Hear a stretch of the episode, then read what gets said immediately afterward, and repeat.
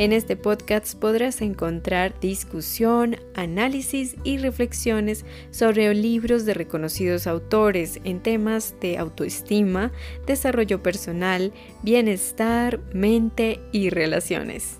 Bienvenidos.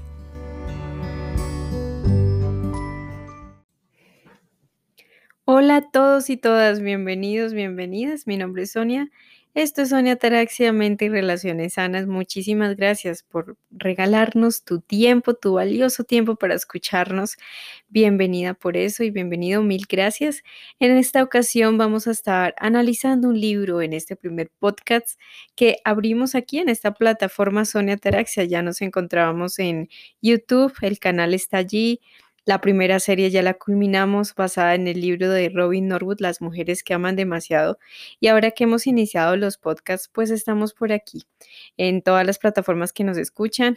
Entonces, pues estamos iniciando una serie basada ahora en el libro, en el segundo libro de esta autora, Robin Norwood, que es Cartas de las mujeres que aman demasiado.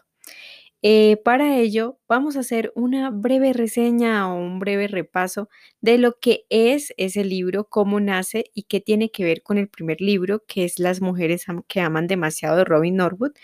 Em, y vamos a iniciar entonces. Robin Norwood es una terapeuta, ella es una terapeuta familiar principalmente y también de pareja, y lleva muchos años de de experiencia, pero más adelante en su experiencia ya se especializa en el tratamiento de mujeres adictas y familiares también que son eh, familiares adictos a sustancias o a también em, conductas compulsivas.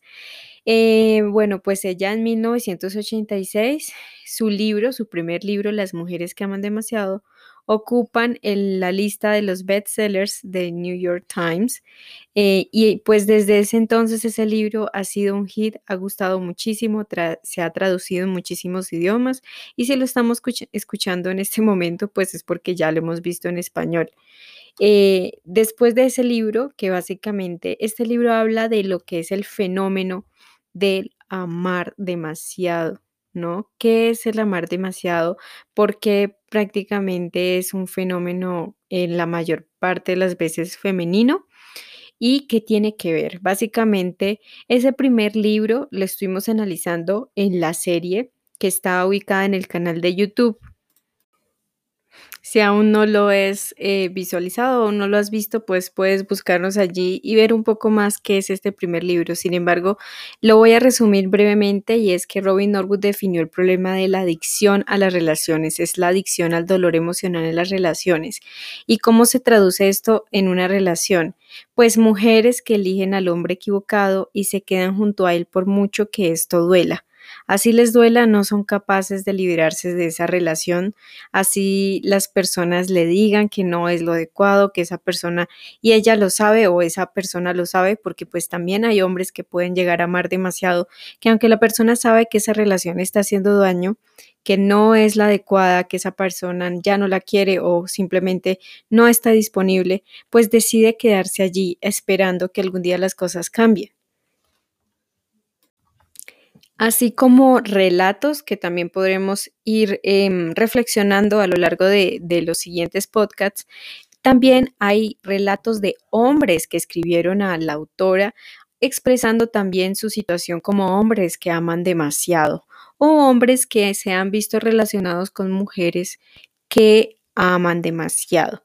También hay una parte del libro destinada para hablar de los grupos de apoyo o grupos de 12 pasos para la recuperación de este tipo de adicción que a veces no es muy bien reconocida como una adicción, pero como ya lo dije en el primer libro, está todo muy detallado de por qué es una adicción. Allí pues te invito a que puedas de nuevo ir a YouTube y ver la primera serie donde hablamos de cada capítulo y podrás también encontrar el enlace para que puedas acceder al libro también.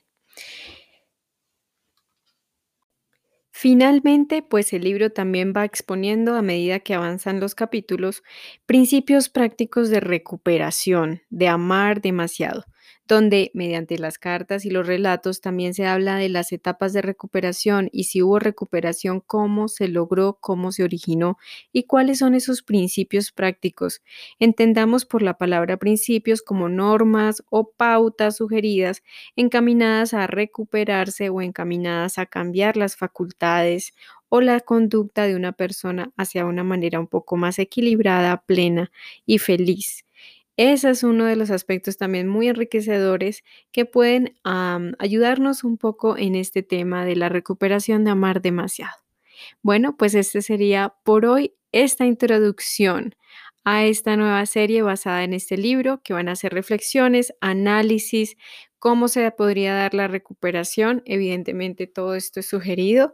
Em, invitarte también a que nos puedas encontrar en más contenidos que estamos hablando, estaremos tocando sobre este libro en YouTube Sonia Ataraxia. Allí también estaremos abordando un poco más de una forma minuciosa también todo sobre este tema de la recuperación de amar demasiado. Te quiero dar infinitas gracias por haberme regalado tu valioso tiempo para poder escuchar este podcast y te espero en el futuro muy cercano para poder empezar con el primer capítulo, analizando, reflexionando y creando discusión sobre lo que allí la autora Robin Norwood nos comenta de esta experiencia de amar demasiado.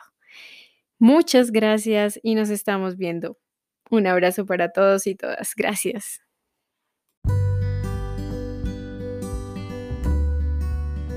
Si te gustaría conocer más, te invito a que te unas a mi podcast y me acompañes a despertar nuestra conciencia.